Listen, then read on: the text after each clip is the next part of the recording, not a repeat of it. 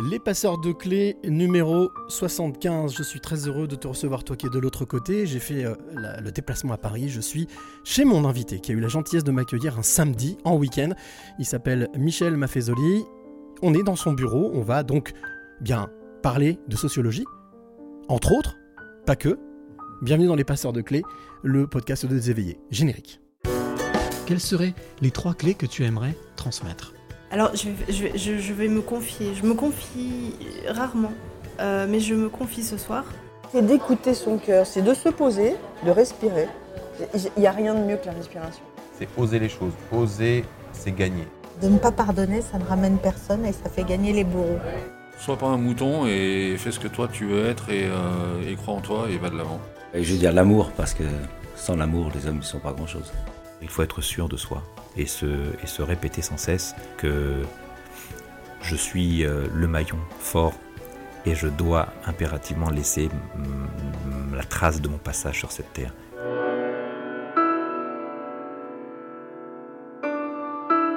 Les passeurs de clés, c'est un bonheur à chaque fois de se retrouver pour un nouveau podcast, pour une nouvelle rencontre.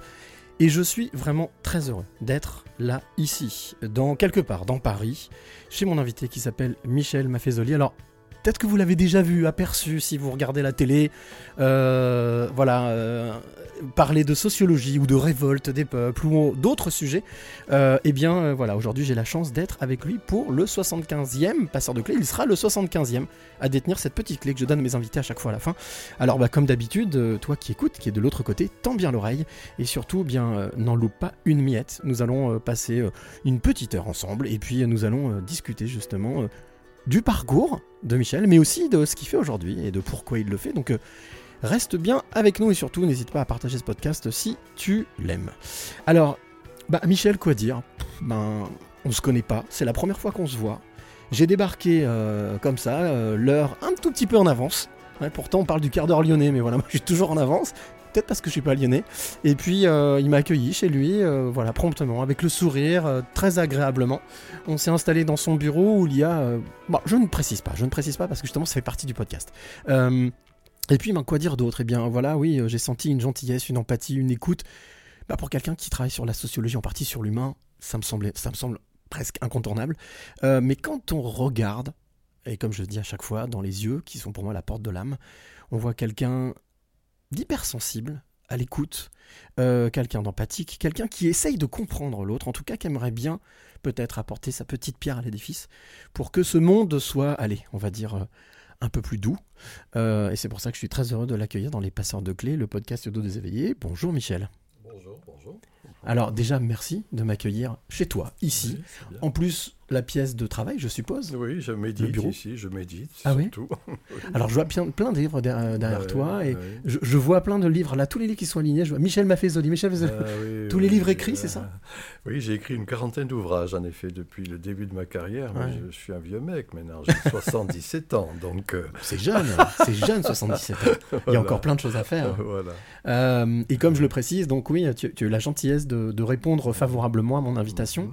euh, pour, euh, ben, p- pour devenir aussi un passeur de clés. Alors, euh, rapidement, ce que c'est qu'un passeur de clés ben voilà, C'est quelqu'un qui, euh, qui fait dans sa vie, en le sachant ou le sachant pas, voilà, une sorte de mission de vie en transmettant aux autres ce que j'appelle la transmission positive, qui voilà, est quelque chose, à mon avis, d'incontournable quand on veut réussir sa vie. Sais pas, peut-être. Est-ce que le, le terme de passeur de clés te parle C'est bien, c'est bien. Je, je- je- moi, je ne sais pas si je suis un passeur de quoi que ce soit, mais disons que depuis, depuis fort longtemps, euh, euh, j'enseigne. J'ai enseigné.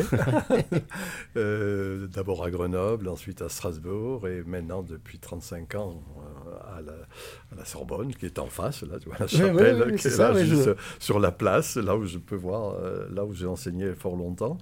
Passeur, disons que euh, pour ma part, j'ai écrit. euh, mon papa était mineur dans les Cévennes, dans le sud. Mhm.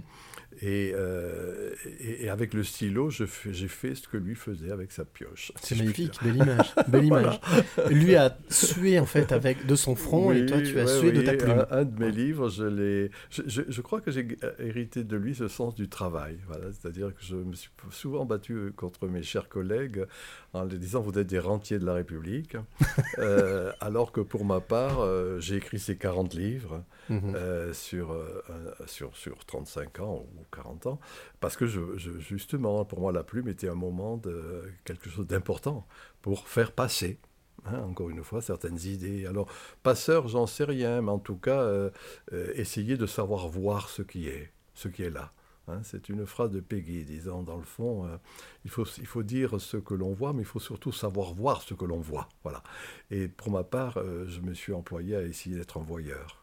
Euh, Ah, c'est joli, Je pense que c'est quand on est un, vo- un vrai voyeur qu'on peut devenir un voyant aussi. Voilà. Donc voir l'invisible, percevoir Euh, Disons l'invisible. qu'il y a un rapport très étroit et très fort, je m'en suis expliqué dans certains de mes livres, entre le visible et l'invisible. Mhm. Et que ce qui est certain, c'est que, le, en gros, le, pour dire bref, le, le matérialisme ou une conception un peu trop économiciste de, de- de la modernité, ce que encore euh, les élites tentent de nous imposer, euh, ne veulent voir, ne- ça, ça ne met l'accent que sur ce visible matérialiste, je viens de dire, Mhm, c'est-à-dire mhm. économiciste sous ses diverses modulations, pouvoir d'achat, euh, fric que l'on gagne, etc., ce qu'on dépense, alors que euh, de vieilles traditions, et moi je suis de, de vieilles traditions un peu quasiment ésotériques ou quasiment mystiques, hein, si je Mhm. puis dire ainsi, il me paraît important de dire ce que je viens de dire, c'est-à-dire que ce visible que j'essaie de voir, j'essaie de faire passer, eh bien, s'enracine très profondément sur euh, des éléments qui ne se voient pas. Voilà, l'immatériel.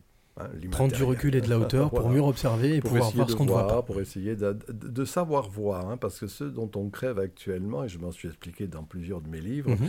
ben, c'est que justement cette fameuse bien-pensance. hein. Mhm. J'ai occupé pendant 35 ans la, la chaire d'Émile Durkheim à la Sorbonne, et il disait, dans le fond, le, le conformisme logique. Il y a un conformisme, si vous voulez, que par contamination, et c'est ce qui est- se passe actuellement dans les médias en particulier, l'oligarchie médiatico-politique ne fait que répéter des lieux communs. C'est lassant. Bon, moi, je ne regarde plus la télé depuis longtemps, mais je lis plus la presse non plus, je dois avouer. Mais euh, il y a une répétition hein, de, de, de- de cette petite élite, ceux qui ont le pouvoir de dire et de faire. hein. Joseph de Maistre, qui m'a beaucoup inspiré, qui était un Savoyard, et j'ai appris à lire quand j'ai j'étais à Grenoble, parlait de la canaille mondaine. Voilà. Et cette canaille mondaine est ce qui domine actuellement. et il faut s'employer en quelque sorte à la court-circuiter, euh, à montrer qu'elle ne représente pas grand-chose. Voilà. Euh, juste une petite parenthèse qu'on parlait effectivement qu'on est en face de la Sorbonne. Quand je suis arrivé juste en bas, j'ai vu une maman passer avec son enfant qui lui demandait Maman, c'est le Panthéon ici Non, c'est la Sorbonne. ouais. Et il avait quoi 3-4 ans, il Ah, était très beau, jeune. ça, donc euh, j'ai trouvé ça, très drôle. Euh, Il y, a- il y a une tradition dans ce podcast, parce qu'il faut pas être égoïste, il faut partager. Mhm. C'est pour permettre à celle et celui qui nous écoute là maintenant ben, de- d'être en immersion avec nous. C'est je demande toujours à mon invité, à ma passeuse ou à mon passeur, de décrire avec des mots précis les- le lieu dans lequel on se trouve. Alors, on a dit que c'était un, un- ton, bureau, un lieu de méditation, Oui, oui. euh, un lieu d'écriture, pourquoi pas. oui, oui. Comment est-ce que tu décrirais le, le lieu dans lequel on est euh, euh, J'allais dire euh, avec des mots simples et puis. euh, Oh, des mots simples. Oui, enfin, des, des mots simples les plus simples. C'est je suis dans ce bureau comme étant dans une, matrice, si je puis dire. Ouais.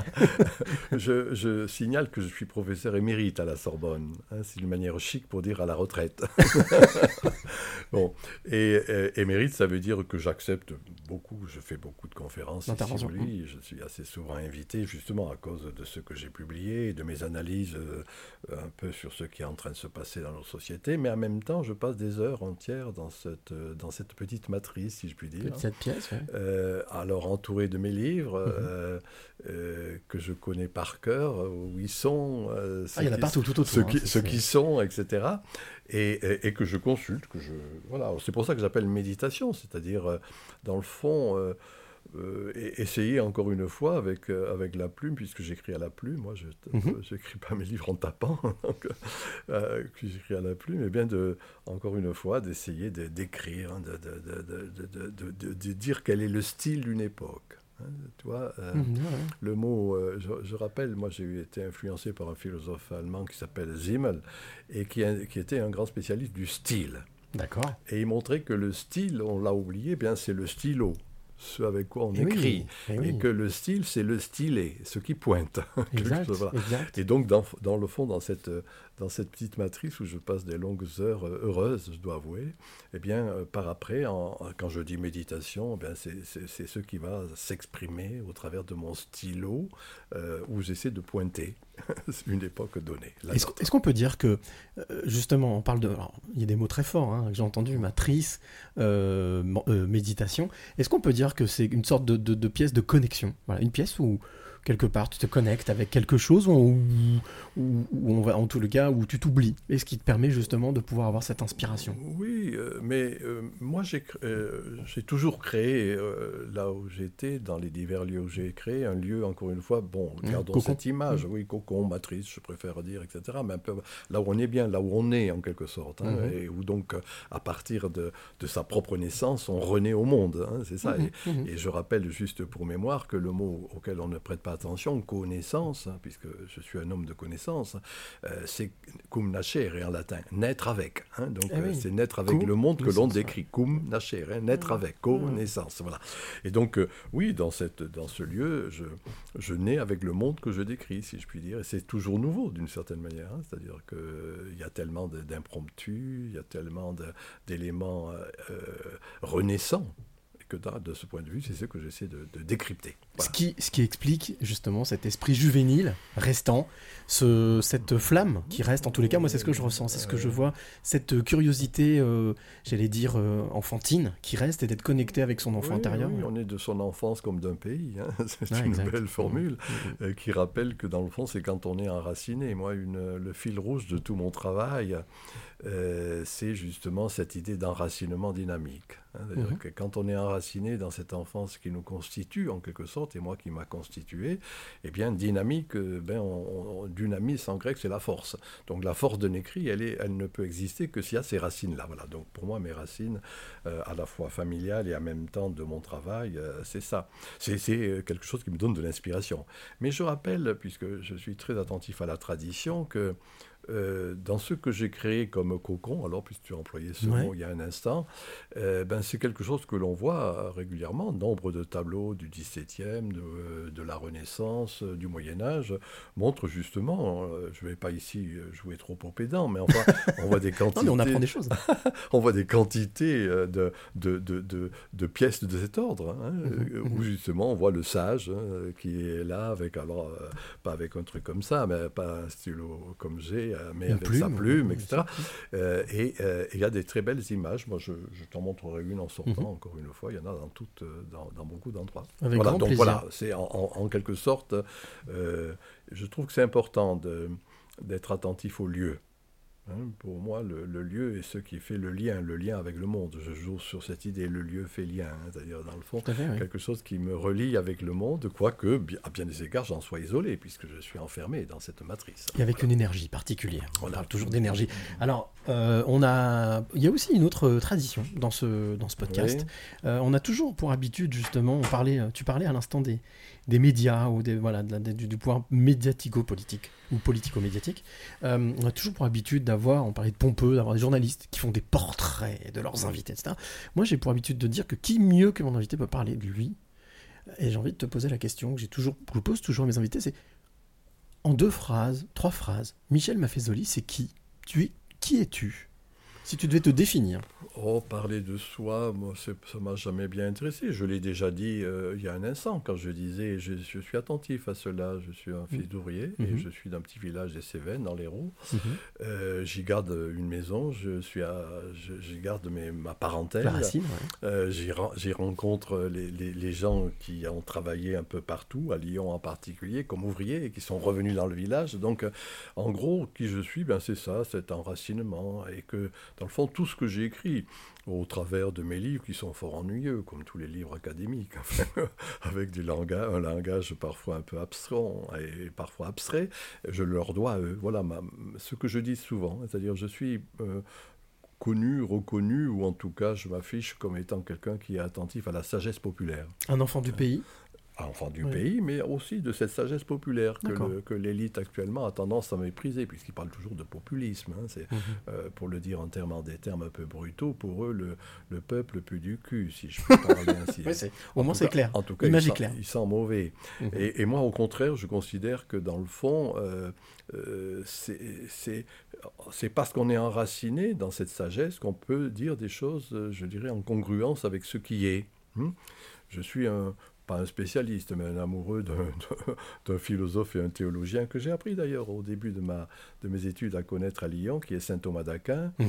et euh, qui, euh, dans sa somme théologique, somme que l'on considère à bien des égards comme fort, euh, fort pénible à lire, en tout cas, rappelle des idées simples, et en particulier, si je le dis, deux belles idées, omnis potesta sa populo, hein, c'est-à-dire tout- toute la puissance vient du peuple. Voilà.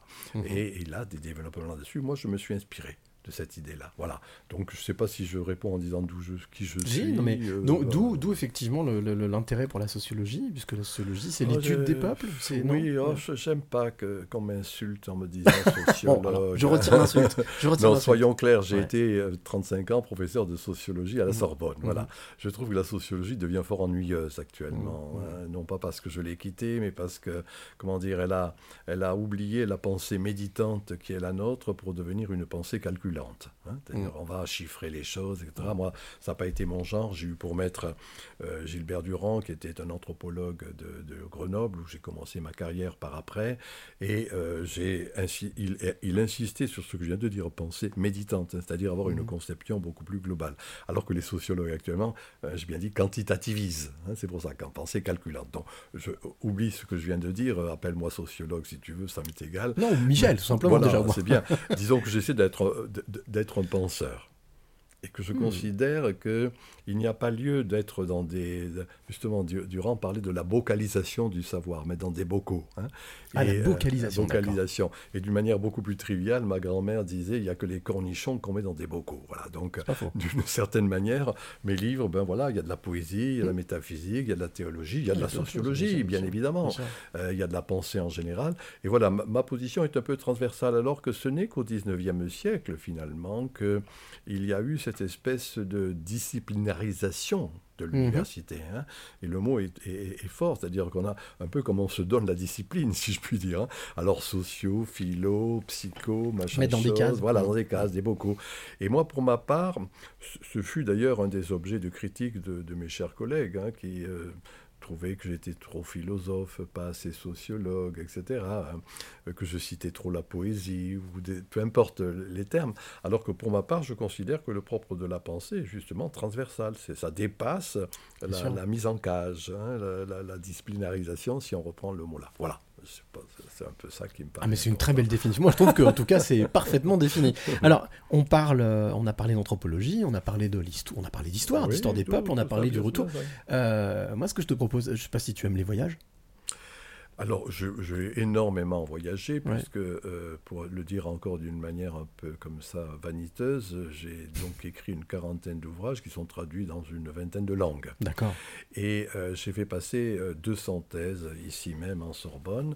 Et donc, du coup, euh, pour partie, euh, un bon tiers, un peu plus même, euh, étaient des étudiants étrangers qui sont maintenant devenus professeurs à- au Brésil, en Corée, au Japon, à- en Espagne, en Italie. Et du coup, comme il y a cette euh, idée de fidélité, quand on a, fait, pa- quand on a des bons thésards, eh bien, j'étais invité dans tous ces pays. hein. Je, je vais, je vais au moins. ah, J'allais, parce que ces deux ans, j'ai arrêté tous ces voyages, mais disons que en général, je fais au moins trois voyages au Brésil par an. Mhm. euh, je fais un voyage au Japon, un voyage en Corée, et puis ça, je ne parle pas des petits trucs comme ça, à Rome, à Lisbonne. à- Un peu à plus près, on va voilà. dire, les Où allers-retours. je peux parfois même dans la journée.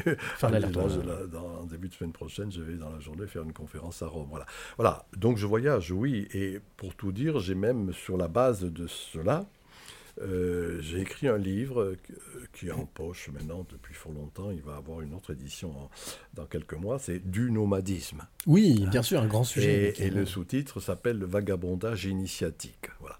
Et donc, j'essaie de montrer dans ce livre comment ben, la- cette idée de voyage, de nomade, est une.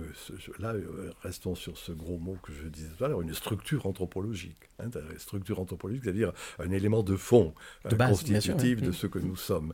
Oui, alors moi, je, je considère que le voyage est très important. Euh, On renifle, on apprend. hein, et On découvre. à, côté de, des, des- des qualificatifs euh, que je me donne d'une manière un peu prétentieuse, euh, et au- au-delà de ce mot que tu as employé, sociologue, je dis que je suis un renifleur social. Moi, Ah, c'est joli, j'adore. C'est ça le titre. Mon- S'il y avait un titre Renifleur à me donner, renifleur social. Ah, je le garde, il est, il est- Et- il est et- excellent. Et, et c'est euh, justement dans ces voyages où j'ai reniflé beaucoup de choses euh, que j'ai rassemblées, bien sûr, comme c'était mon métier, euh, dans ces livres-là. Alors moi, ce que je te propose, c'est un voyage, mais bon, un peu particulier. Donc si tu es d'accord pour venir m'accompagner dans ce voyage, On verra. Donc voilà, c'est très simple. Chaque fois, quand je fais ce podcast, je, de manière sympathique, ils m'en veulent pas trop, je subtilise la fameuse DeLorean de, de l'ami McFly de Retour vers le futur et du doc pour, euh, ben pour, voilà, pour partir en voyage avec mon invité. Donc si tu es OK, eh bien, je t'invite avec moi en voyage. Euh, on monte dans cette voiture, tout simplement, dans cette DeLorean, la fameuse voiture avec les portes qui voyagent dans le temps. Donc hop, je... Voilà. Les portes se ferment, je tape une date, un lieu, la voiture décolle, et là on est parti. On voyage dans le temps en fait. hein. On remonte, on remonte, on remonte, on remonte. Et puis là la voiture arrive, tout simplement, à la date et au lieu voulu. Elle se pose, les portes s'ouvrent, et on sort chacun de notre côté. Tout simplement, voilà. Donc euh, toi de ton côté, passager, moi conducteur, et à peine je suis arrivé au bout du capot de la voiture, là je vois au loin, mais, mais arrivant mais à toute jambée, un petit garçon qui court, qui court, qui court, qui vient voir, qui fait Comment tu t'appelles toi? Je dis Bah moi je m'appelle Cyril. Pourquoi cette question? Et toi? Oh bah bonjour Cyril, bah moi je m'appelle Michel. Michel, 6-8 ans. Ça t'évoque quoi? C'est Michel? Michel? Toi, Oui. 6-8 ans. Ah, Quel souvenir? Ah, qu'est-ce que j'avais Quel souvenir? Oh ben, euh, Est-ce que c'était déjà justement le renifleur social? Quelqu'un de curieux, très à l'écoute, ou plutôt quelqu'un de réservé? C'était. euh, je regardais il n'y a pas longtemps les, les photos qui étaient les miennes, justement, Ouais. de, de cette, dans mon petit village. les photos de ma communion solennelle ou un peu avant, de- des trucs comme ça. quoi. Et j'étais plutôt euh, un- un- quelqu'un de réservé Ouais. et, et de sérieux et, de, et, et ne souriant pas. C'est marrant, tous mes copains là souriaient et moi, ce n'était pas mon cas. Je ne souriais pas. Voilà. Et euh, euh, voilà, j'étais euh, très adonné des très tôt, et ça c'est le, le- le- à cause de mes parents, ou grâce à mes parents, à la lecture. Donc c'était plutôt la lecture et dès, dès l'abord la méditation. C'est-à-dire que je, mon petit village s'appelle Grèce-Sac et c'est dans les, dans les Cévennes, dans, au fond de l'Hérault, là-haut. Mhm. Et c'est entouré de montagnes, hein, c'est un, trou du cul du monde. hein. Il n'y a rien, il y a- on est là au bout, quelque chose. Et j'ai beaucoup marché. Voilà, je partais. La nature, jeune, contact avec la euh, nature, donc. Tout jeune, je marchais. euh, euh, dès l'âge de 7 ans, 8 ans, etc. Mon grand-père était muletier. Il y avait euh, dans la cave une cape noire qui était la sienne. Je mettais cette cape et je montais dans la montagne. Je partais dans la montagne. Comme un héros. Une Euh, cape. je ouais. marchais. J'étais seul, à vrai dire. J'étais seul. Voilà. Donc à la fois réservé euh, et en même temps euh, aimant la méditation, euh, un peu comme ça, de ces, de ces campagnes, de ces chemins de, de montagne que je connais par cœur, bien sûr, et qui, qui continuent à m'inspirer beaucoup. Voilà. Je ne sais pas si ça dit quelque chose. Si, bien sûr, je vois, j'ai l'image. Voilà, voilà ma, réaction, ma Alors, réaction première. C'est vrai, quand tu décris cette image de montagne, bah, Ouais. presque de garrigue, etc., ça me fait penser à du pagnol. Ouais. Mais voilà, à cette, cette présence de cet enfant qui va dans la nature, à monter, ça, alors ça c'est très intéressant, parce qu'il y a un rapport quand même, malgré tout, avec une sorte d'ascension et de, de pouvoir absorber, se d'absorber. à, de- 200, à d'observer tout. 300 mètres et les, les monts au-dessus, c'est c'est 1200, 1300. Voilà, donc je montais.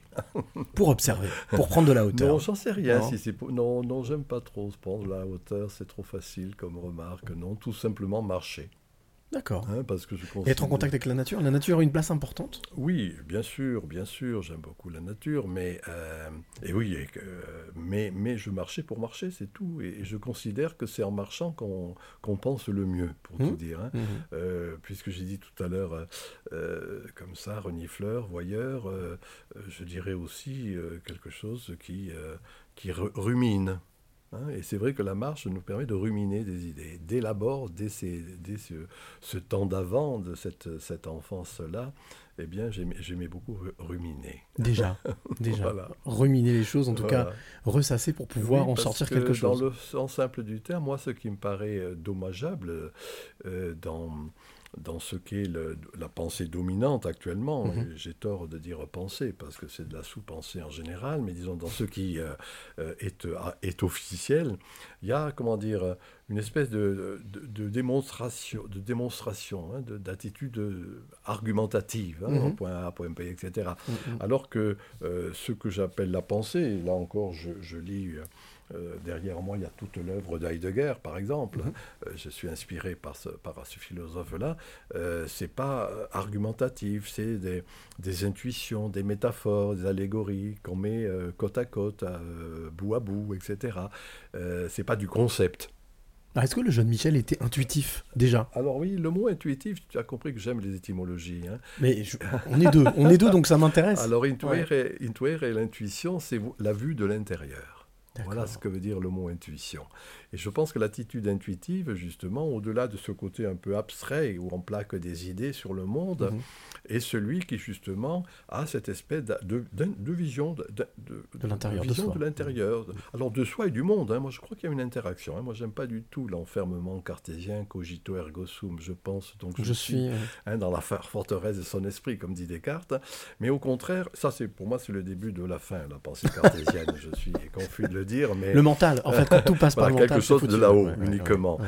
alors que dans le fond, il y a un processus d'interaction entre la nature, ce- là où l'on est, le sol que l'on foule et tout à l'avenant, et que c'est cette espèce d'interaction, à mon avis, euh, qui donne une vraie pensée. J'ai écrit un de mes livres qui s'appelle Éloge de la raison sensible. Hein, C'est-à-dire, dans le fond, le fait que, certes, on- notre espèce animale a cette spécificité, hein, le- la capacité de raisonner, mais que euh, cette spécificité ne peut exister que si elle est enracinée, justement, dans le sensible. Là encore, pour donner mes références philosophiques, c'est Aristote plutôt que Platon. Platon, c'était les idées uniquement. Aristote, c'était aussi les choses hein, Mhm. qui étaient importantes. Et puisque j'ai cité tout à l'heure euh, cette saint Thomas d'Aquin qui a Ouais. en quelque sorte traduit ou en tout cas interprété Aristote dans la pensée du XIIIe siècle, il dit Nihil est in intellectu qui non fuit prius in sensu. Il n'y a rien dans l'intellect qui n'ait d'abord été dans les sens. Hein, c'est, c'est très beau, Mm. je trouve, comme idée. C'est, ce- c'est une conception réaliste, si je puis dire. hein. Le, le réel reste, reste, c'est la chose, en quelque sorte. Et cette conception réaliste, moi, c'est un peu ce qui m'inspire énormément. On parlait tout à l'heure du sens des mots. Dans sensible, il y a sens. Donc, Il y a les sens, avec le les sens, sensualisme. sens, Quand j'écris éloge de la raison sensible, c'était pour rendre attentif au fait que on ne peut pas simplement rester dans une conception purement euh, euh, comme ça abstraite et assez dogmatique, ce qui est majoritairement encore malheureusement en France la, la- la grande production intellectuelle, mais au contraire penser à partir des choses. Hein, c'est-à-dire les choses, ce que l'on voit, dans le de la vie, dans ouais. lequel l'on vit, dans un- ce- là où l'on est, si je puis dire, etc. D'où aussi la notion de localisation du lieu. Moi, je pense, pour le dire en des termes un peu plus soutenus, euh, c'est marrant, ça va être le thème d'une conférence que je vais faire lundi à Bordeaux, où je parle, je dis, on, est en train de passer du, du, euh, du logocentrisme au lococentrisme. D'accord. Logocentrisme, ça veut dire la, la, euh, la centration logos sur le- uniquement l'esprit. Hmm.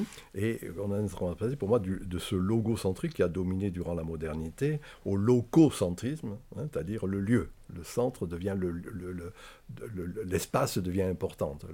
Là où l'on est devient important. Là où l'on est. Voilà, c'est ça qui me paraît le lieu. Localisme me convient tout à fait. Et alors, bon, forcément, adolescence, jeune adulte, mais quand est-ce que cette, euh, cet amour des mots, cet amour aussi de cette passion de l'observation, euh, j'allais dire même de, de oui, de, de cette prise de conscience de ce qu'est l'humain dans son milieu, c'est venu tôt, c'est arrivé tôt. C'est arrivé euh, à l'adolescence. C'est arrivé quand, en fait, cette envie Bon, d'être de faire. C'est toujours difficile, surtout quand on a un âge certain comme le mien, de se remémorer euh, un peu les gradations. Mais ce, qui est, ce que je peux dire en réaction à, cette, euh, à ta remarque, c'est que oui, c'est de tout temps que j'ai gardé ce côté de, de, de, de- de méditer, de réfléchir, de penser. Très jeune déjà, ce qu'on disait, ouais. Voilà, un truc comme ça. Alors, chaque fois avec des modalités différentes. Hein. C'était pas la même chose quand j'avais 8 ans dans mon petit village ou euh, euh, quand par après je suis venu euh, à 20 ans euh, travaillé à Lyon, par exemple, mais euh, je me souviens que, et par après, je suis allé à Strasbourg, continuer mes études, etc. hein, bah, mais dans le fond, euh, oui, j'ai toujours eu, je, peux le dire, et c'est ça, c'est à partir de là que sont issus tous mes livres, d'une certaine manière, cette attitude, alors j'ai dit méditative, réflexive, peu importe le Sensible. terme, euh, oui, sensible, en fait, quelque chose qui fait que d'une certaine manière, je, je peux passer des heures entières dans ma matrice, là, ici, dans mon bureau. tu vois, et en même temps sortir. J'aime beaucoup marcher dans Paris, par exemple. Mhm.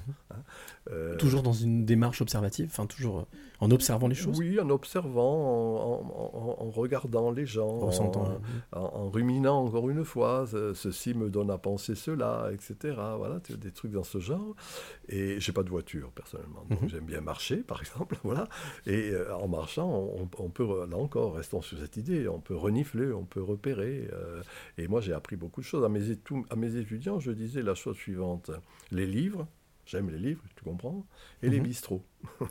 Effectivement, les je livres comprends. et les rues. Et je leur indiquais ça, c'était presque une espèce de règle enfin, que je, je leur imposais. hein, C'est-à-dire, euh, ben, il faut passer un temps fou à lire, bien évidemment, mais en même temps, ben, justement, aller confronter ces lectures euh, ou ce Avec la réalité. avec euh, sûr. le ré- la réalité. Encore une fois, réalité, reste, hein, la chose. C'est ça que à fait. réalité, le Réalité, réel. le réel. Revenir à la chose même, et pas uniquement. rester- Et c'est cette espèce de conjonction, de, de synergie, d'interaction, peu importe les termes qu'on peut employer, qui, moi, me paraissent importants.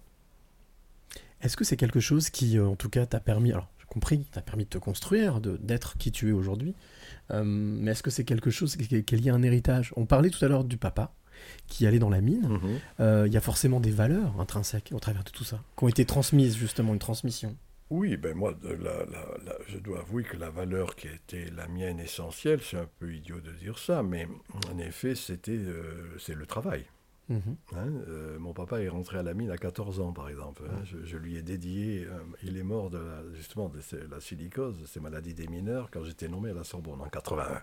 voilà. D'accord. Et je lui ai dédié un, un livre en disant euh, euh, à la mémoire de mon père qui, dès l'âge de 14 ans, a, payé son tribut à l'idéologie prométhéenne. hein. Prométhéenne, ça veut dire Prométhée, c'est le, le dieu qui, euh, qui est le symbole du travail. Et moi, j'étais attentif à ce travail. Oui, c'est vrai que j'ai passé. euh, je vais le dire d'une manière très anecdotique. Mhm. Euh, les professeurs d'université, maintenant c'est un tout petit peu plus, mais moi de mon temps, c'était trois heures par semaine. D'enseignement. Bon, c'est peu. Ah, par rapport à, compa- oh, comparer aujourd'hui, Voilà. ça semble peu, oui. Voilà, mais en même temps, euh, c'était une spécificité française. On avait ces trois heures parce que justement, on écrivait, parce que justement, on recevait des étudiants, etc. Moi, j'ai fait passer 200 thèses dans ma carrière, j'ai écrit une quarantaine de jours. Alors, à la fois, il y avait, ça c'était une spécificité française, on avait peu d'heures d'enseignement, mais ces heures d'enseignement, justement, elles devaient être fondées, elles devaient être très fortes, et c'est ce qui faisait que les, les- les- je dirais, les, les professeurs authentiques produisaient des livres. D'accord. Voilà. Et c'est ça le travail. Voilà. Le, le problème, c'est qu'il y a eu une dégradation de l'université et que euh, les, les chers collègues continuent à avoir maintenant, je crois que c'est 5 heures de cours par semaine, mais restent sont des flemmards. C'est-à-dire qu'à côté de cela, il y a ce Pas que travail. j'a- Ce que j'appelais les rentiers de la République. hein. Oui, que, euh, on, on des sous, on gagnait bien sa vie, mais en même temps, euh, euh, il ne faisait pas grand-chose à côté. Alors voilà, la valeur que. Je fais tout ce, tout ce baratin, c'était sur cette idée de travail, moi, qui est un élément pas négligeable. Et qu'il y a dans, le travail, il y a euh, ce qu'on peut observer pour les gens qui travaillent de, leurs mains, enfin, ça, il y a une forme de création.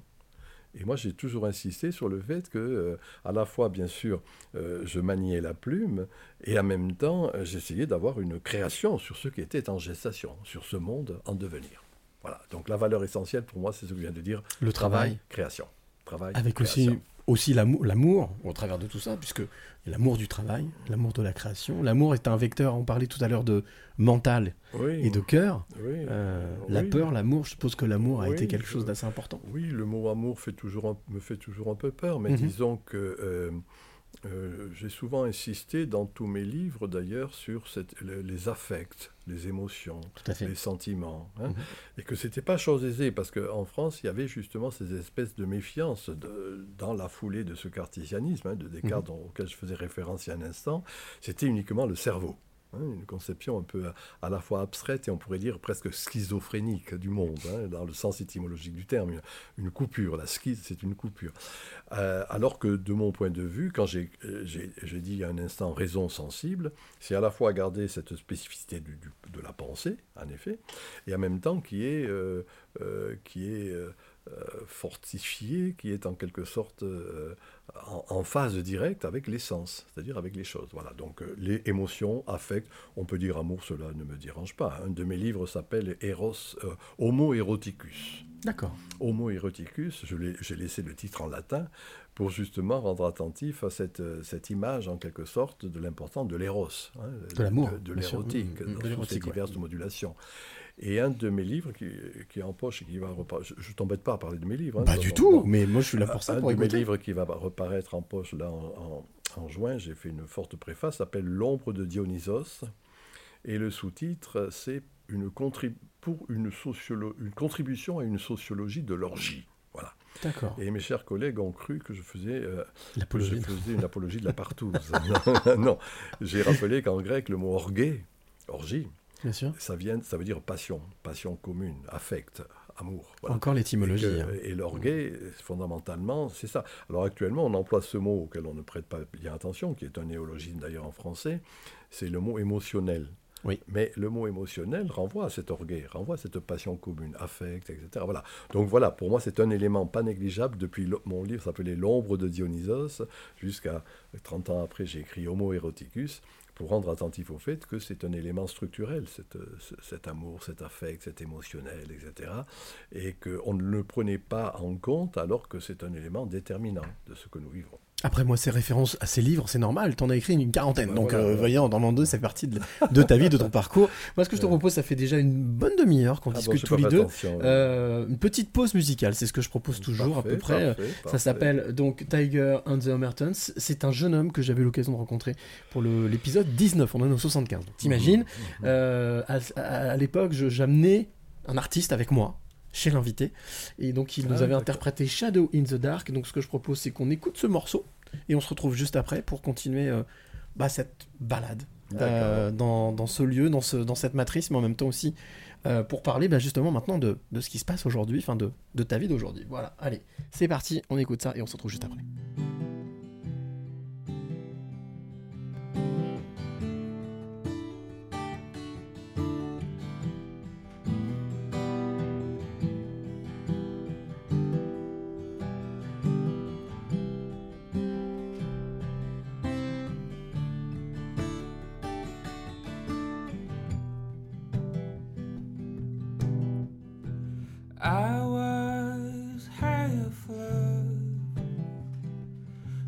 I saw you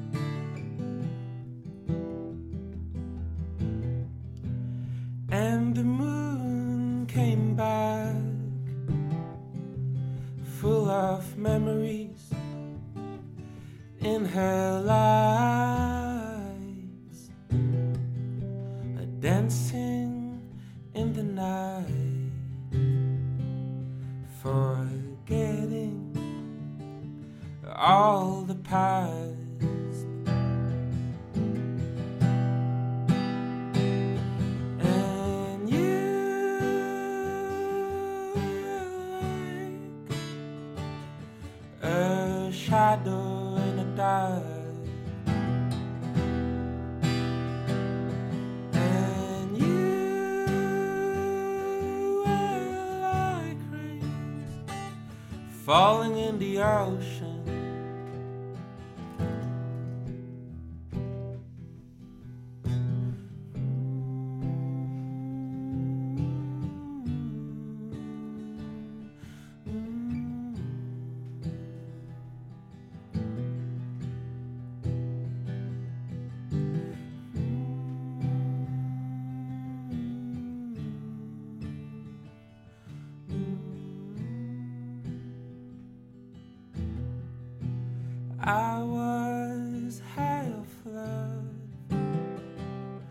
Until I saw you, dear, living earth. All pictures on a wall. My heart is full of sparks.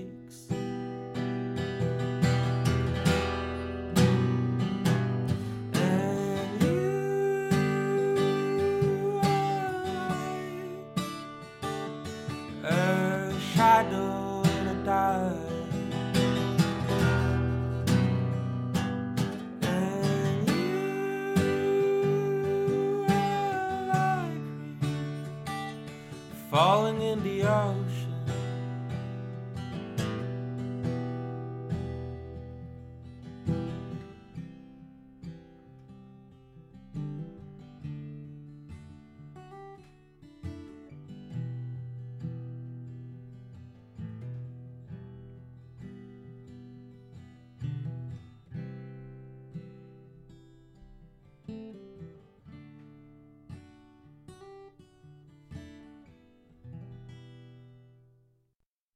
Voilà, il s'appelle Tigers and the Amertons. Alors, l'enregistrement qu'on vient d'entendre était fait en direct, vraiment en direct.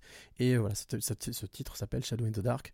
Voilà, c'était un petit moment, une petite parenthèse musicale que j'ai toujours pour habitude d'offrir. Et en même temps, ça permet de faire découvrir un jeune artiste. Voilà, en espérant que ça t'ait plu. Oui, oui, c'était très beau. C'était apaisant. Oui.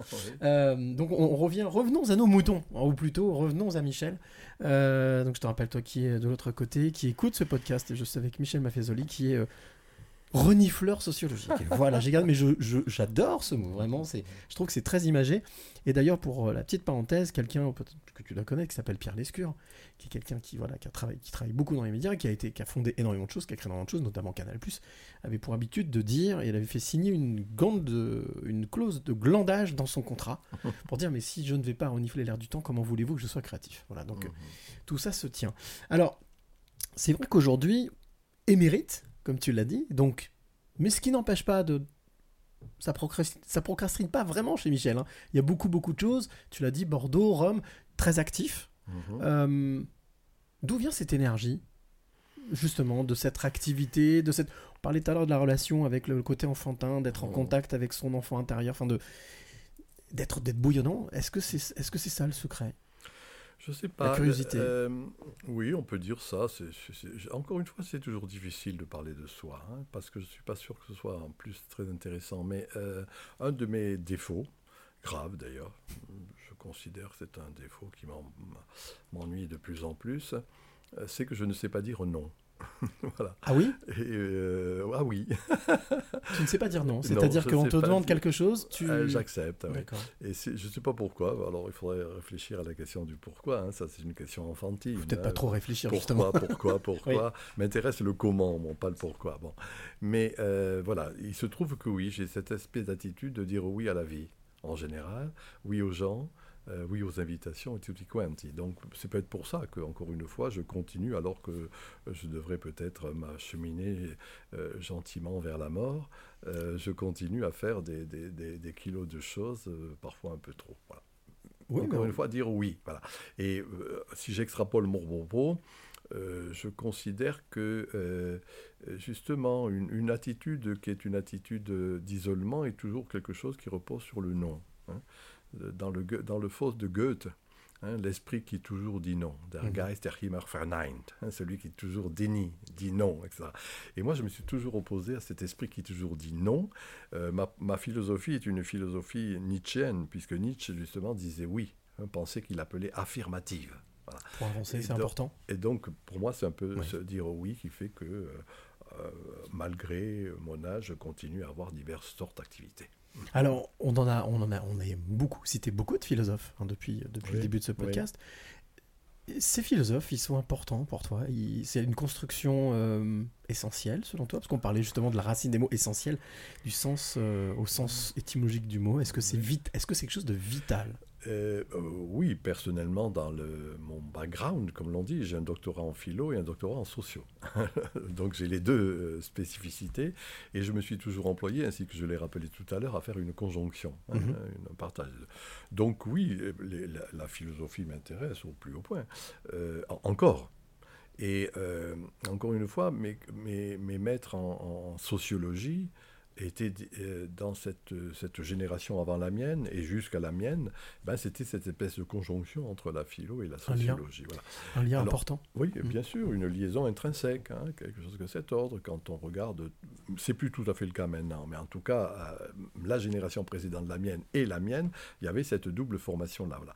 Et donc, moi, je reste euh, maintenant, il suffit de regarder ce que je lis, enfin, ça reste que des. La, philo, la philosophie occupe un, un rôle pas négligeable. Mais alors, cela dit, comme, euh, comme dans chaque. euh, dans, dans chaque pensée, il y a des spécificités.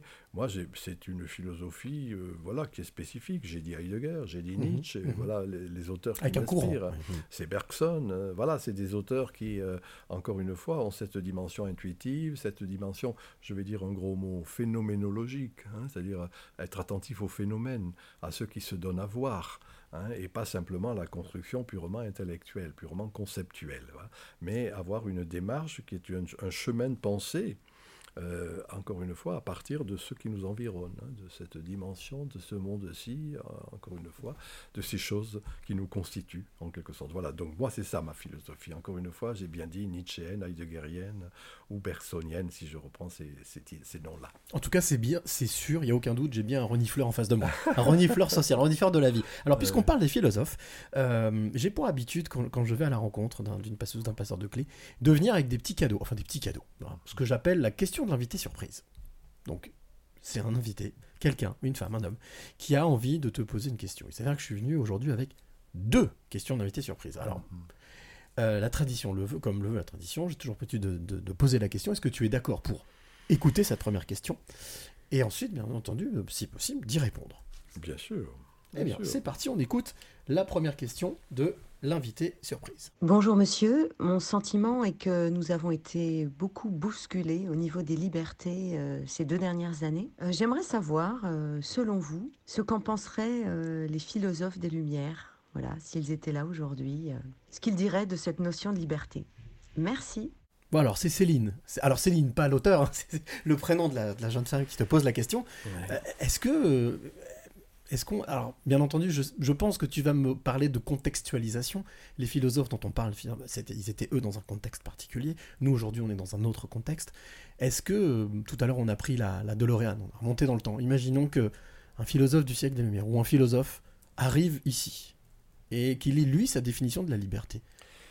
Je suis très ennuyé de répondre à cette question, pour dire Ouais. simplement, parce que je vais être obligé d'être un peu provocateur. Euh, pour moi, euh, dans mes divers travaux, depuis de longues dates, je fais une critique de la philosophie des Lumières, justement. Euh, ou si je le dis d'une manière imagée, euh, ces lumières sont devenues quelque peu clignotantes. Voilà. Pourquoi? Parce que, dans le fond, les lumières, dans la, donc il y a XVIIe siècle, euh, Descartes, XVIIIe siècle, philosophie des Lumières, restent et les uns et les autres dans cette conception que j'ai dit purement rationaliste. Voilà. Donc du coup, euh, moi je ne dénie pas, je trouve que c'est un apport non négligeable et très important, hein, soyons clairs.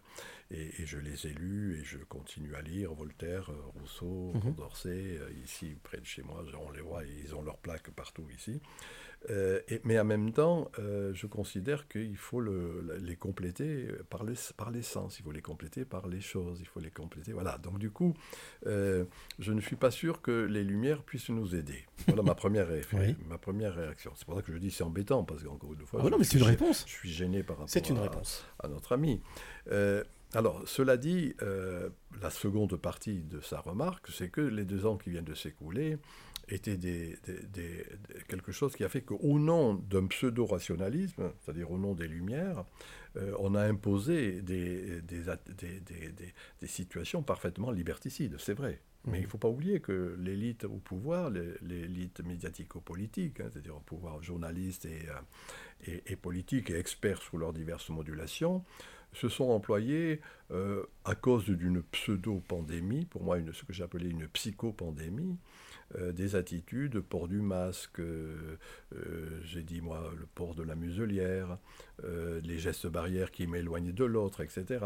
Et donc c'était une négation fondamentalement de ces valeurs qui avaient été élaborées au XVIIIe siècle, XVIIe, XVIIIe siècle. Mais cette- ces négations-là de cette classe au pouvoir, ben, elles se faisaient au nom des Lumières au nom du rationalisme, hein, c'est-à-dire au nom de la soi-disant d'une soi-disant attitude scientifique. D'accord. C'est-à-dire dans le fond, c'est parce que la science me dit ceci que je vais imposer le port de la. Donc il n'y avait pas réellement, selon toi, de fond, en tout cas de fondement, euh, euh, j'allais dire, euh, soit euh, sanitaire, soit en tous les cas qui, qui méritait ce, ce type de mesure. C'était un petit peu, on va dire peut-être. euh, C'était de la foutaise, tout simplement. D'accord. Hein, c'est pas des thèses, c'est de la foutaise.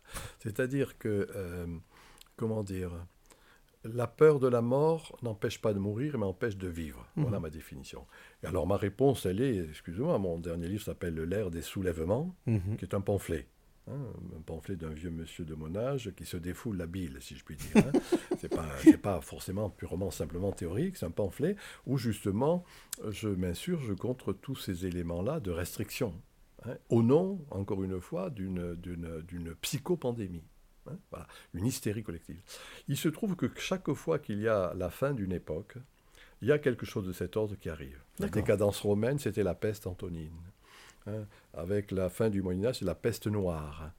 Le début de la réforme protestante, c'est l'épidémie de typhus, etc., etc., etc. Moi, des amis historiens m'ont rendu attentif à ce fait que, curieusement, il y a dans ces maladies quelque chose qui a une forme, avec un côté apocalyptique. Hein, c'est la catastrophe. Mais je rappelle qu'étymologiquement, euh, l'apocalypse, ça veut dire révélation. Et pour moi, ce Hmm. qui s'est passé, eh bien, c'était la révélation d'un- d'une autre époque en gestation. Voilà. Alors, on verra bien. Donnons-nous rendez-vous dans quelques années.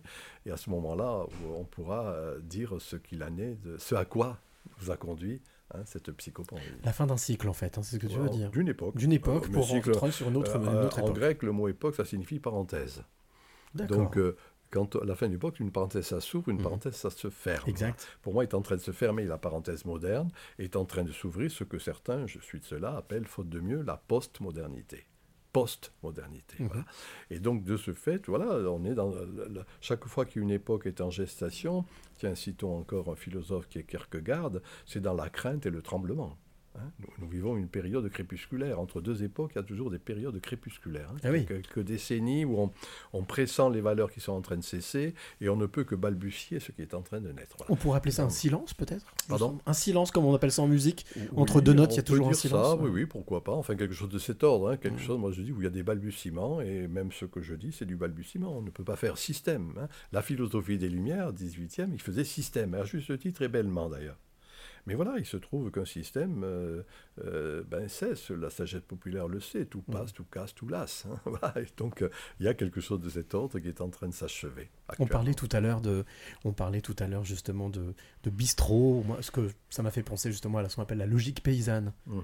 euh, où généralement, justement, on parlait des personnes qui, ben, qui sont, qui ont un lien très fort avec la terre ou avec la nature et qui ont cette logique d'observation et qui ne sont pas dans le calculisme ou en tout cas le calcul, mais qui sont dans le, juste l'observation.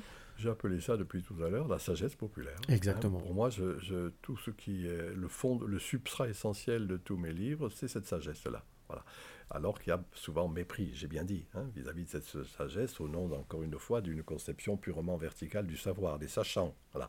La Alors chute des sachants, c'est ce qu'on peut appeler une chute des sachants quelque oui, part. Oui, oui, al- mais on, on le dit, il y a des, on- des bons auteurs et des bons penseurs ont montré que, dans le fond, on ne comprenait une société qu'à partir de ce qu'ils appelaient la topique, le topo, c'est-à-dire le lieu. Mhm. Et la topique moderne, qui a culminé avec la philosophie des Lumières, c'est la verticalité. Moi je sais, toi tu sais pas. Éducation, je te tire. Voilà. Mhm. Et que là, c'est en train de finir ça. Et qu'à l'opposé de cette conception des, des sachants, hein, qui imposent, qu'ils soient politiques, qu'ils soient journalistes, qu'ils soient experts de divers ordres, il y a une conception horizontale, Internet aidant, Mhm. Wikipédia aidant, hein, les, podcasts euh, aidant, tu vois, quelque chose qui, dans le fond, ne repose pas simplement sur cette verticalité, mais sur une horizontalité. Et du coup, euh, la- la- la- il, n'y a plus une vérité. Hein, C'était ça, les Lumières. Mais il y a un ensemble de vérités. Un des, un, un- un philosophe anarchiste qui s'appelle euh, Rainer Schurman, qui est un, disciple d'Heidegger, avait une belle expression, je l'ai dit et je l'explique, il parlait d'une constellation alléthéologique. Oh, que ça veut dire ça hein? Constellation, ça veut dire il y a un ensemble allété, allété c'est la vérité en grec, hein. et une constellation alléthéologique, c'est qu'il y a des vérités. C'est Mhm. ce à quoi nous sommes confrontés actuellement. Donc non pas une vérité scientifique qui va imposer la restriction des libertés, ce qui a été le cas dans les deux ans qui va s'écouler, ce qui malheureusement risque peut-être encore de ressurgir euh, quand tel président sera euh, réélu éventuellement, eh bien, euh, à l'opposé de cela, moi, il y a des vérités que je peux dire. Voilà, et que tout mon propos, c'est en quelque sorte de rendre attentif à ces vérités plurielles, hein, qui se contrebalancent, qui se relativisent dans le sens simple du terme. Et ça, c'est pas chose aisée. J'ai Ah, bah, j'ai pas l'habitude de dire qu'il y a autant de vérité que d'êtres humains. oui, bah, on peut dire ça, Ouais. constellation alléthéologique. Alléthéologique, Moi, je ne dirais pas d'être humain, puisque un de mes dadas, euh, c'était de rendre attentif. J'ai écrit un livre il y a longtemps qui s'appelait Le temps des tribus. Oui. Et je rendais attentif justement à, à l'émergence de ces communautés. Euh, Tribu, c'était une manière provocante de rendre attentif au fait qu'il y avait de la communauté, que, ça, euh, euh, que dans les jungles de pierre que sont nos mégapoles, nos Mhm. villes, eh ben, Internet aidant, ben, je vais adhérer à telle, à telle tribu Mhm. sexuelle, musicale, sportive, religieuse, etc. Voilà, tu vois, il y a des ensembles de petites tribus auxquelles on adhère, et c'est chaque tribu qui a sa vérité, si je puis dire. hein, C'est-à-dire qui, a, en quelque sorte, euh, sécrète dans le vrai sens du mot sécréter, hein, comme je sors quelque chose de mes humeurs, euh, mes, mes- mes sueurs, etc. Eh bien, on a des, des- des véri- des vérités. Voilà. En gros, non pas la vérité, mais des vérités. C'est ça la constellation alléthéologique. Voilà. Alors, j'ai une deuxième question. Allons-y. Deuxième question, deuxième question euh, d'invité surprise. Euh, euh, oui, allez, on y va. Bonjour Michel, je m'appelle Feriel Furon. Alors ce n'est pas un hasard hein, si Cyril m'a choisi pour vous poser cette question surprise. Je viens de publier un ouvrage collectif coécrit avec mon amie euh, Marjorie Peu-Demange. Il s'intitule La revanche du cerveau droit, une ouverture pour demain. Alors c'est un ouvrage transdisciplinaire euh, qui fédère 40 experts euh, et qui nous donne des clés de compréhension de la mutation en cours. Alors voici ma question. Selon vous, que pouvons nous faire concrètement pour favoriser l'épanouissement de ce que vous appelez le vitalisme juvénile, de manière à réenchanter le monde? Alors, comment, comment, peut, comment peut-on réenchanter ce monde, Michel? Ah oui. Aide-nous. Oh là là, c'est compliqué. Non, c'est intéressant, hein, bien sûr, comme, euh, comme question. En, en écoutant notre ami, je pensais à ce qui était le fondement même de la, de la pensée. Quand Aristote, justement, euh, montre la différence qu'il y a entre l'opinion et, et la pensée, la Mhm. philosophie, il dit en grec kalos apoierestai. Ça veut dire poser bellement des questions. hein. Et, et je trouve que c'est important de poser des questions, hein. Voilà. Et là, c'est une. une euh, alors que trop souvent, on nous- on nous- on nous impose des réponses. Mhm. Donc il faut justement savoir des questions, et là, euh, notre ami vient d'en poser une. Alors, bon, euh, ce serait l'objet d'un développement que je ne peux pas faire euh, là comme ça, puisqu'il faut quelques minutes uniquement. Disons que oui, je, pense, je considère qu'à l'encontre de ce qui est très souvent dit, euh, sous l'idée tout fout le camp, ils n'ont pas de valeur, hein, c'est ça qu'on on Mhm. attribue à ces jeunes générations, il y a un vrai vitalisme. hein. je me suis employé dans mes divers livres à montrer la vitalité et le vitalisme de ces jeunes générations. La vie est difficile, pour les gens de mon âge, on n'avait pas de problème pour trouver du boulot, trouver des apparts, etc. Là, on voit bien comment, à la fois, c'est difficile et pourtant, ça vit. hein. C'est ça. En pensant aux jeunes Ça générations, je, je pense à la, à la formule dans, euh, de Galilée quand il va être condamné. hein, euh, et, et pour Simo, et, et le- et- et pourtant, elle le tourne. C'est ça, exact. Bon, et moi je dirais, et pourtant ça vit. Voilà, donc c'est un peu ça. Alors, à partir de ce moment-là, il y a deux, deux formes de réponse, hein, mais encore une fois d'une manière provisoire. Comment dire? Il y a dans la transmission, que ce- c'est le problème de toute espèce animale. hein, comment je vais transmettre, comment je vais intégrer l'énergie juvénile sans trop la châtrer. C'est ça la transmission. Bien Bien. sûr. Alors, euh, il, y a eu, il y a deux manières de transmettre, il y a deux manières d'accompagner un processus. Soit ce fut le cas de la, ce qui a dominé euh, à partir du XVIIe siècle, qui de mon point de vue est en train de s'achever actuellement, c'est la pédagogie. Hein, L'idée de pédagogie, c'est-à-dire toi tu sais pas, moi je sais, Les sachants dont on parlait tout à l'heure. voilà, en pédagogie, ça veut dire ça. hein, on, tire l'enfant. Voilà. En latin, c'est éducation, mais ça veut dire la même chose. hein. Il, il ne sait pas, moi je sais, je tire. Ça a marché, ça marche plus. Hein, C'est-à-dire que justement, euh, la transversalité du savoir, euh, Wikipédia, Internet, etc., fait que d'une certaine manière, il y a plutôt un processus de partage. Mhm. Et alors, il y a la seconde forme, moi, qui, à mon sens, va renaître, est en train de renaître. Ce n'est plus l'éducation ou la pédagogie, c'est l'initiation. Donc ma réponse, elle est là exactement. C'est-à-dire, euh, la- la pédagogie repose sur l'idée qu'il n'y a rien, je vais remplir. Hein. Alors que l'initiation consiste à faire ressortir le trésor qui est là, en tout un chacun. Voilà. Donc je dirais que c'est un peu cela, pour, accompagner ce vitalisme, cette vitalité euh, juvénile, eh bien il faut savoir faire ressortir les trésors qui sont les leurs.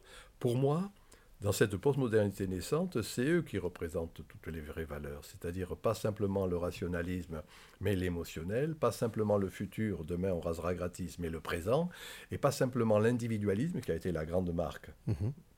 moderne, mais le nous, ce que j'ai appelé les tribus, Mhm. hein, la communauté, etc. hein. Individualisme, rationalisme, progressisme, voilà les grandes valeurs modernes qui sont en train de cesser. Est-ce que aussi on peut parler de d'absence d'ego? Oui, je le pense. Mm, c'est ça, mm, quand je mm. dis le passage, là, restons encore sur Heidegger. L'ère du jeu à l'ère du nous. hein. Mhm. Pour moi, c'est ce qui est en train de se mettre en jeu. Et donc, du coup, ben voilà, euh, notre, notre, no- notre- la, la vraie attitude, c'est encore une fois de savoir accompagner cela, cette transmutation épocale, hein, cette- ce changement d'époque, etc., qui est, qui, eux, ils vivent ça. Eux, ils représentent la société officieuse. La société officieuse, officielle, qui est la nôtre, sous ses diverses modulations, continue à vouloir imposer les valeurs que j'ai dit, individualisme, progressisme, rationalisme. Alors que la société officieuse, qui est la leur, Qui est en train d'émerger, oui. vive, qui est en train d'émerger, ce qui est instituant, vive, euh, vive d'autres types de valeurs. hein. Je, Mm. je répète, la communauté, le nous, l'émotionnel et le présent. hein. Cueillir aujourd'hui les roses de la vie, hein, le carpe diem d'antique mémoire. Voilà, et donc c'est euh, ma réponse, elle est là, il faut savoir accompagner. Dans le premier cas, euh, cela repose sur l'idée de pouvoir. hein. Moi je sais, toi tu Mhm. sais pas. Je te. Contrôler, donc. Voilà, je- le pouvoir. Bon. Alors que dans le second cas, celui de la transmission initiatique, eh bien, euh, c'est ce que j'appelle moi l'autorité. Ils ont besoin d'autorité. Mhm. Pas de pou- Ils veulent plus le pouvoir, mais l'autorité. En latin, le mot autoritas, c'est ce qui fait croître. Hein, par exemple, un auteur, puisque ça vient de là, le mot auteur, c'est celui qui fait croître vos idées, par exemple. tu vois, Mhm. bah. Alors, donc, voilà, c'est pas facile, parce qu'on on reste en principe sur nos certitudes. Mais euh, ce que j'ai compris de, de, de- de- de ce livre en gestation, de notre ami, ben voilà, c'est bien avec euh, une- un, collectif d'auteurs, euh, en gros quelque chose qui sache remettre en... Et je ne sais pas ce que sera ce livre. Ou ce qu'est Ah, il est sorti, livre. oui, tout à fait, pardon, oui. pardon. Non, non, il y a pas de souci. Je ne le connais pas, mais enfin, disons que en écoutant euh, la, la question, je dis voilà quelque chose qui me paraît, à bien des égards, remettre en question les certitudes établies. Et j'ai rappelé tout à l'heure, et j'ai commencé cela en citant Aristote, il faut savoir poser des questions. Voilà, hein, savoir poser bellement des questions. Est-ce qu'au final, alors donc je rappelle, ce livre s'appelle La revanche du cerveau droit. hein, Pardon, donc, euh, pardon, Une ouverture pour demain, Ouais. euh, coécrit avec euh, donc euh, donc c'est écrit par Ferial qui nous a posé la question avec donc Marjorie euh, Ponémanche. Euh, Est-ce qu'au final, je, je- je me trompe ou pas si si je dis que d'un côté effectivement il y a plutôt inspirer, incarner que de convaincre Est-ce que est-ce qu'on est dans une dans une réalité des choses quand on dit le pouvoir, c'est vouloir Oui, convaincre sûr, oui, et de l'autre côté, peut-être plus euh, incarné, c'est-à-dire inspiré? Oui, en tout cas, oui, quelque chose de cet ordre. C'est-à-dire, de mon point de vue, euh, j'ai dit initiation, c'est ça, Mm, l'initiation. mm, hein. Alors, si on ne veut pas dire initiation, on dit euh, accompagnement, coaching, même. Ouais. Des mots de cet ordre. Mais dans le fond, euh, quelque chose, encore une fois, oui, cette idée d'incarnation est un- une thématique qui est importante. C'est la raison sensible. hein, je rappelle Exactement. mon titre, Éloge Mhm. de la raison sensible. hein, C'est-à-dire, dans le fond, quelque chose qui repose sur cette espèce de, non pas de coupure, hein, uniquement le cerveau, mais d'entièreté de l'être. on a le mot qui convient, c'est holisme. Et donc le holisme, en effet, euh, s'emploie essentiellement à considérer qu'il y a dans l'autre un savoir et que nous avons à partager cela. C'est ces mots un peu euh, archaïques. Pour moi, archaïque, ça ne veut pas dire dépassé. Arché, ça veut dire fondamental, premier en grec. hein. Euh, partage, échange, solidarité, générosité. Et je pense que ce sont ces vieux mots-là qui sont en train, Internet aidant, de revenir. Et, et à bien des, dans les forums de discussion, les Mhm. blogs, les- tous ces éléments-là. Et, et pour moi, c'est cela qui est important. Donc, non pas imposer, encore une fois, un savoir par en haut, mais accompagner quelque chose qui est là. Euh, et c'est ça l'autorité. Faut-il encore avoir assez d'humilité pour ça? Oui. C'est une part d'humilité aussi, peut-être. hein? Oui, euh, tu sais, pour moi, le- le- on parle souvent d'humanisme. mais Pour moi, l'humanisme intégral, Mhm. c'est euh, reconnaître l'humus dans l'humain. Ah, c'est joli. Et c'est avoir l'humilité de reconnaître cet humus dans l'humain.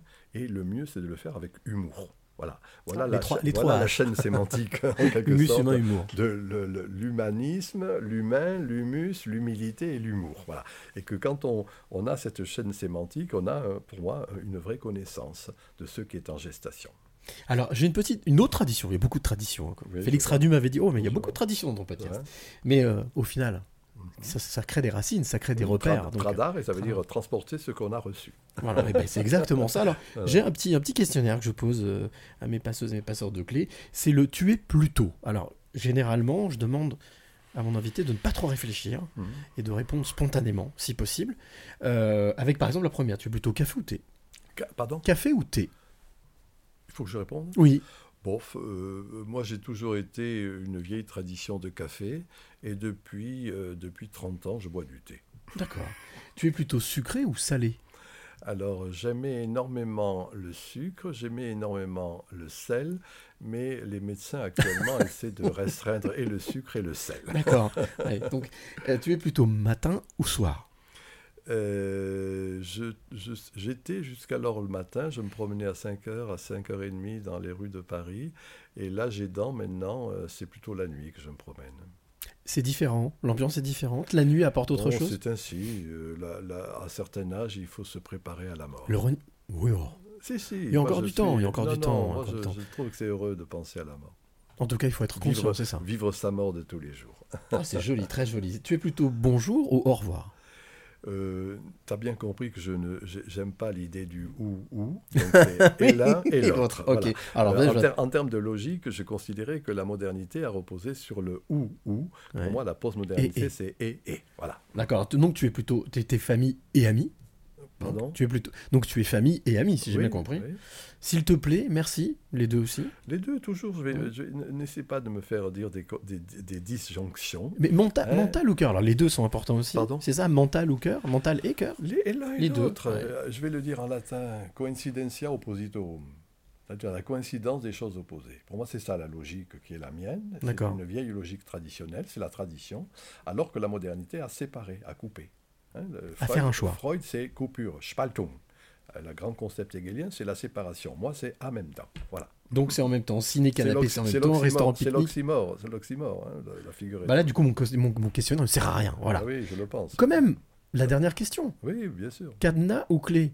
Les deux sont utiles, mais tu te sentirais plutôt. Moi, en général, je ferme rien dans mes. euh, je Donc le cadenas ne sert à rien, donc Voilà. plutôt clé, alors. Ouais, ouais, je ne me sers pas de. je laisse mes portes ouvertes. Bon, eh ben écoute, je vais quand même malgré tout te poser la question que je suis venu te poser, parce que je suis venu pour ça. Euh, Michel, quelle est la, quelles sont les, les, allez, on va dire ouais, les trois clés que tu aimerais donner ou transmettre à celle ou celui qui t'écoute maintenant? Si tu devais transmettre trois clés, Oui, oh ben, Trois clés de vie. J'ai quand même donné des éléments savoir renifler, Savoir savoir, renifler. voir et savoir dire.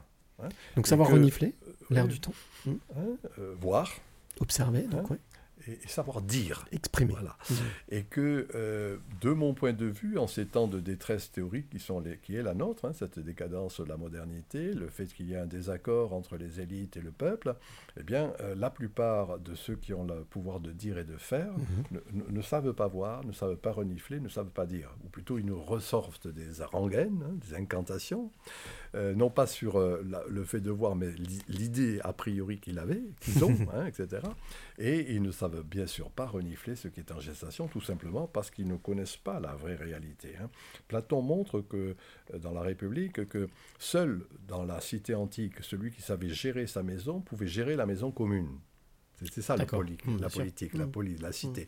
Et là, actuellement, on voit bien comment ces ex- ces- ces- ces- cette oligarchie médiatico-politique ne connaît rien à la réalité quotidienne et du coup nous, veulent nous imposer abstraitement avec des- les, les conséquences liberticides que a, dont on a parlé tout à l'heure, comme ça d'une manière très abstraite. Voilà, donc de ce point de vue, c'est les trois points que je viens de te dire. hein, Savoir renifler, voir, et dire. Et dire.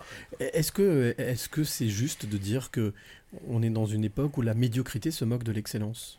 Euh, oui, disons qu'on est dans un moment, je vais le dire d'une autre manière, Hegel disait euh, à la moitié du 19e siècle que la lecture du journal était la prière de l'homme moderne. En gros, Mhm. il y avait cette presse euh, comme ça, qu'on dirait mainstream actuellement. Quelques décennies plus tard, Nietzsche, qu'on a cité plusieurs fois, euh, pas- a- disait en latin vomitus matutinus. bon, euh, c'est pas la peine que je traduise. Et, dans le même- et virgule, et il disait encore un siècle de journalisme et les mots purons. Voilà. Et Ah donc, ouais. d'une certaine manière, c'est un peu ce qui est en jeu, et pas attribué simplement au journalisme, mais ce que j'ai appelé euh, l'oligarchie médiatico-politique, Mhm. qui, dans le fond, pour le dire d'une autre manière, c'est la médiocrité de la médiacratie. Voilà. Et la médiocrité de la médiacratie est quelque chose euh, de- dont on crève. Et en même temps, moi, j'ai pas peur. C'est-à-dire que je sais que les plupart de ces, ces jeunes générations ne sont pas attentifs à cette médiocrité de la médiacratie, Mhm. mais au contraire pensent par eux-mêmes, discutent, des forums de discussion, Internet aidant, montrent bien que là, il y a une vitalité, un vitalisme indéniable. Ils n'en pensent pas moins en tous les cas, c'est ça. Cause toujours, tu m'intéresses. Mm. Alors j'ai pour habitude aussi, avant de, de clôturer ce podcast, de demander à mon à, à- à mon, à mon pa- à ma passeuse, à mon passeur, est-ce qu'il y a alors là on va revenir à un petit point aussi peut-être de sémantique, ou en tout cas de- d'origine du mot, Mhm. une héroïne ou un héros moderne, quelqu'un dont tu as entendu parler ou que tu as croisé, que tu as vu ces dernières semaines, voilà, dont, que tu as envie de mettre, mettre à l'honneur, quelqu'un non, qui Non, ça, j'ai pas de. Je, je considère que, euh, la- je disais là tout à l'heure, avant que tu arrives, c'est les, les mythes, euh, c'est ceux qui constituent un peuple, Mhm. fondamentalement. Moi, mes héros, ben, euh, c'est mon, petit, mon, petit, euh, mon petit ami de ma, jeunesse, qui ensuite a été transporteur et a passé toute sa vie comme ouvrier à Lyon, euh, et qui est maintenant revenu à la retraite dans son village. Bien, pour moi, quand je le vois, c'est un héros. Et j'ai réussi, quand j'avais eu un peu de pouvoir à un moment donné, euh, connaissant tel président ou tel ministre, à avoir des légions d'honneur pour euh, tel de mes voisins qui était, euh, qui était descendu à 18, qui, a- qui avait été à la résistance à 18 ans, euh, 14 ans à la mine. Euh, là, je viens d'obtenir il y a peu une légion d'honneur pour un de mes amis, le plombier de mon village. Bon, des trucs comme ça. quoi. Voilà ma réponse. Les héros Mhm. sont là. Voilà. Non pas, encore une fois, des entités euh, totalement abstraites, mais Des personnes de l'ombre, mais qui font des choses, le font vivre. peuple, tout simplement. hein. L'ombre est importante. Tu nous as fait écouter Shadow, je sais plus. Et de. Dark, tout à fait. ouais. Et euh, moi, j'ai dit, un homme sans ombre n'existe pas. hein. donc, une société sans ombre n'existe pas. Et l'ombre, ben, c'est ce qui fait qu'il y a, il y a quelque chose qui nous protège de la lumière, de la lumière abstraite, de la Mhm. lumière un peu lointaine. Et que dans le fond, pour moi, les, les- les- ces gens du quotidien, alors disons l'ombre, oui, qui vit dans l'ombre, en quelque sorte, sont les vrais héros pour moi de la postmodernité. Est-ce qu'au final, euh, c'est en vivant, en restant dans l'ombre qu'on reste libre Disons que il y a là encore et, et un va-et-vient. Hein, C'est-à-dire que euh, il faut, moi, moi je dois avouer, je, suis parfois en lumière quand je Mhm. passe dans telle ou Mhm. telle émission, Mhm. etc. Et en même temps, euh, je reste enraciné dans l'ombre de mon bureau. si je puis Oui, bien ainsi, sûr, hein. dans, ce- dans ce Euh, matrice. Voilà, c'est une matrice où je suis, euh, où j'écris beaucoup dans mon petit village natal. C'est l'ombre, ça, voilà. Donc, non pas encore une fois ou ou, mais et et. hein. Et, et, Il les deux sont utiles. de va-et-vient de l'un à l'autre, et c'est ce qui constitue une vraie existence authentique. Dernière question. Dernière question. Euh, Si une citation, une citation, ou en, oui, en proverbe, ou une citation que tu graverais en lettres d'or, qui, on va dire, euh, te représenterait, ce serait laquelle? Est-ce qu'il y en a une? Oui, pour moi, euh, c'est un peu ce que, qui est le fil rouge de tous mes livres, hein, c'est-à-dire, comment dire cela? Accepter, c'est le tragique de l'existence, hein, accepter l'idée de finitude. hein. J'ai dit tout à l'heure, vivre sa mort de tous les jours, Mhm. euh, en rappelant que la peur de mourir n'empêche pas de mourir, empêche de vivre. Voilà. Donc, dans le fond, la, la- la vraie sagesse populaire a été en quelque sorte de savoir ritualiser la finitude et pas de la dénier. Si je le dis en des termes plus simples, homéopathiser, hein, une, un procédé Mhm. d'homéopathisation. Faire face Et pour moi, c'est ça un peu qu'est la vie, c'est-à-dire euh, savoir ritualiser la violence plutôt que de la dénier. Hein, savoir ritualiser le fait que les choses cessent, qu'il y a de la finitude, plutôt que de la dénier. hein, et que le processus de dénégation est toujours un processus malsain, à bien des égards. Parce que quand on dénie quelque chose, cette chose va devenir perverse, pervia. En Mhm. prendre des voies détournées, elle va devenir encore plus forte. hein.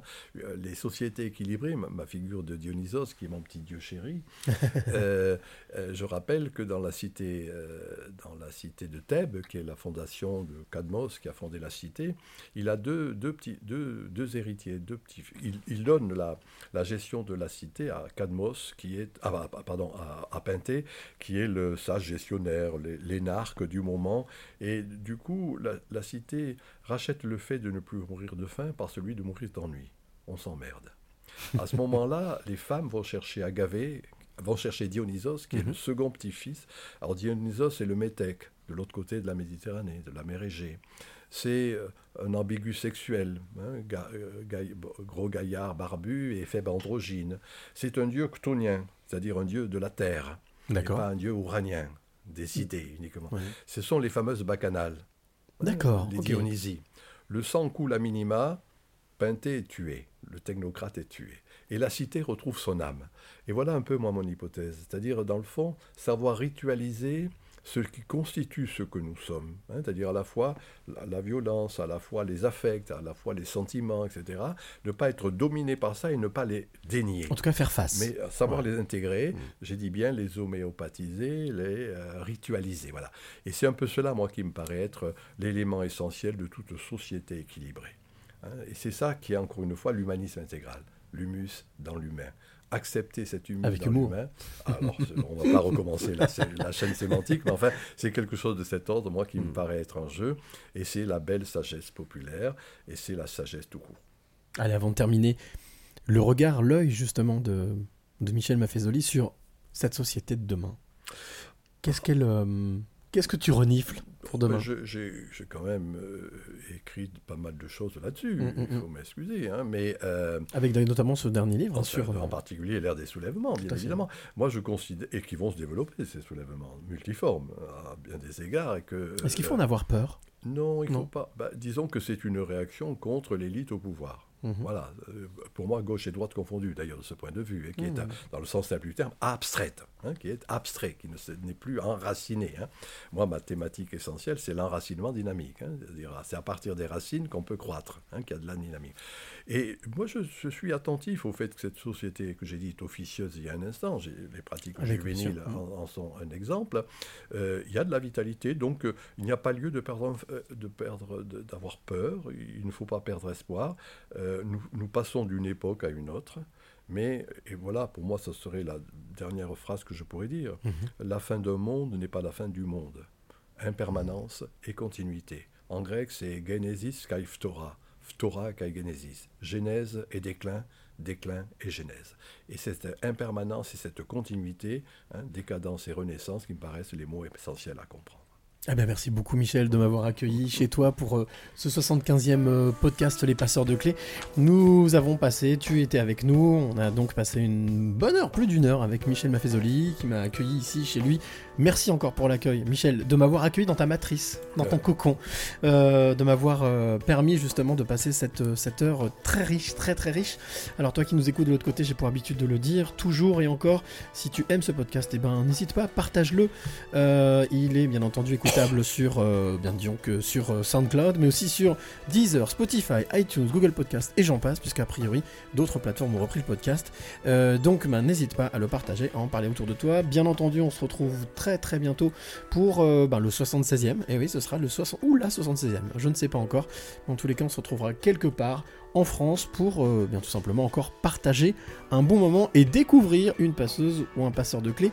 D'ici là, eh bien, euh, ben voilà, il faut en profiter, profitons de la vie. N'aie pas peur, n'aie pas peur de, profiter et de, et de vivre pleinement. Et puis, comme j'ai pour habitude de le dire, à chaque fois, bien entendu, d'ici là, euh, surtout, n'oublie jamais de dire. Merci. Le plus beau mot du vocabulaire. Et chaque fois qu'on remercie la vie pour tous les trésors qu'elle nous donne, on attire des choses positives et on attire ce que l'on pense et ce que l'on aime.